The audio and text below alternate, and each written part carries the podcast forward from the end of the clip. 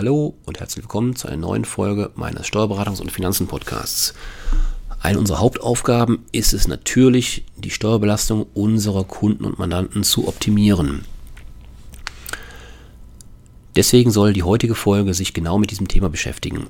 Ähm, und zwar ganz konkret, um die Steuerbelastung innerhalb des Familienverbunds zu optimieren. Ja, Verträge mit Angehörigen sind ein beliebtes Mittel grundsätzlich, um die Steuerbelastung im Familienverbund zu minimieren. So können Sie als Unternehmer beispielsweise mit einem Familienangehörigen eine stille Beteiligung oder ein sogenanntes partiarisches Darlehen vereinbaren.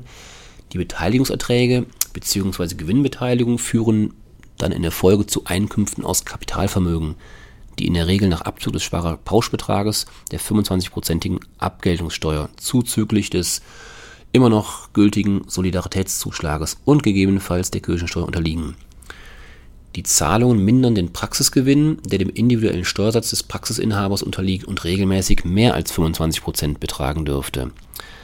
Bei Zahnärzten, Ärzten und Apothekern ist dabei allerdings ganz wichtig zu beachten, dass selbst stille Beteiligungen, welche die Eigenverantwortlichkeit und medizinische Unabhängigkeit des Arztes äh, nicht beeinträchtigen, nach den berufsrechtlichen Vorschriften unzulässig sind. Sie hören schon, die heutige Folge bezieht sich noch nicht auf alle Heilberufe, sondern eben nur auf einen kleineren Teil. Nichtsdestotrotz ein wichtiges Thema aus meiner Sicht. Ja, wie kann das Ganze aussehen? Ähm, dazu ein erstes Beispiel. Ähm, in der Berufsgruppe, in der das beispielsweise möglich wäre, ist zum Beispiel ein Pflegedienst. Das erste Beispiel also, ein Pflegedienstinhaber räumt drei Familienangehörigen ab dem 1.1. eine stille Beteiligung an seinem Pflegedienst in Höhe von jeweils 50.000 Euro ein. Damit muss er für geplante Investitionen kein Bankdarlehen aufnehmen, weil er ja 3 mal 50.000, 150.000 Euro so ähm, Kapital ähm, bekommen hat, erhalten hat. Diese Einlagen werden in das Unternehmensvermögen geleistet. Vereinbart wird jeweils eine Beteiligung am Gewinn des Pflegedienstes in Höhe von 10%, höchstens aber 15% der Einlage, in diesem Fall also 7.500 Euro, sowie 10% am Verlust, höchstens in Höhe der Einlage. In dem jeweiligen Jahr, ähm, nehmen wir jetzt mal an, im Jahr 2020 als Beispiel, betrug der Gewinn 150.000 Euro. Jeder Stillbeteiligte erhält dafür eine Zahlung in Höhe von 7.500 Euro, nämlich seine 10% Gewinnbeteiligung von diesen besagten 150.000 Euro. Maximal allerdings 15% von 50.000 Euro, seine Einlage. Nach Abzug des Sparerpauschbetrages von 801 Euro unterliegen die verbleibenden Gewinnbeteiligungen, das wären in dem Fall 6.699 Euro, der Abgeltungssteuer. Es fallen jeweils 1674,75 Euro Abgeltungssteuer und 92,11 Euro Solidaritätszuschlag. Insgesamt also 5.358 Euro an Steuern an. Der betreffende Pflegedienstinhaber kann die gezahlten Gewinnbeteiligungen als Betriebsausgaben abziehen, sodass der Praxisgewinn von 150.000 Euro sich um 22.000 Euro, 22.500 Euro gemindert wird.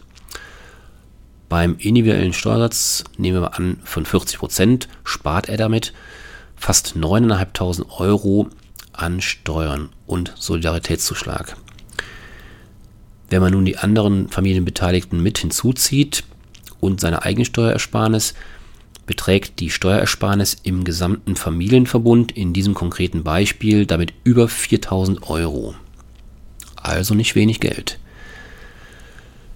Wichtig ist allerdings, das Ganze funktioniert nur dann, ich verlasse jetzt das Beispiel, das Ganze funktioniert nur dann, wenn die Vereinbarungen zivilrechtlich und steuerrechtlich anerkannt werden.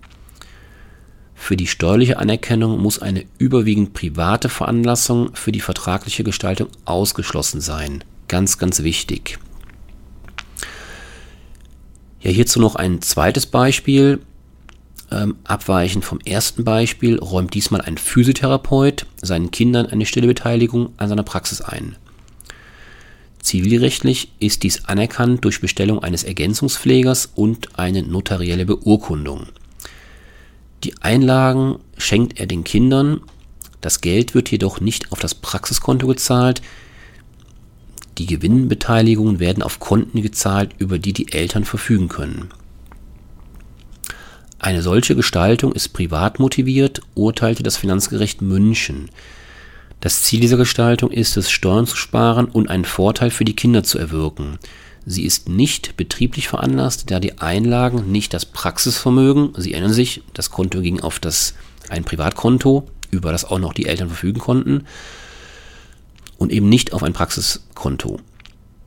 Somit haben die Einlagen nicht das Praxisvermögen vermehrt und es gab in der Praxis auch keinen Finanzierungsbedarf, offensichtlich. Wie gesagt, in diesem Beispiel, den das Finanzgericht München zu entscheiden hatte. Diese stillen Beteiligungen sind damit steuerlich nicht anzuerkennen.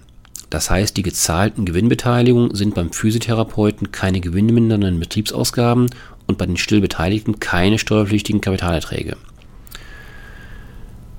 Jetzt wieder fern von diesem Beispiel, wobei das war in dem Fall kein Beispiel, sondern ein echter Fall, den das Finanzgericht München zu, zu entscheiden hatte.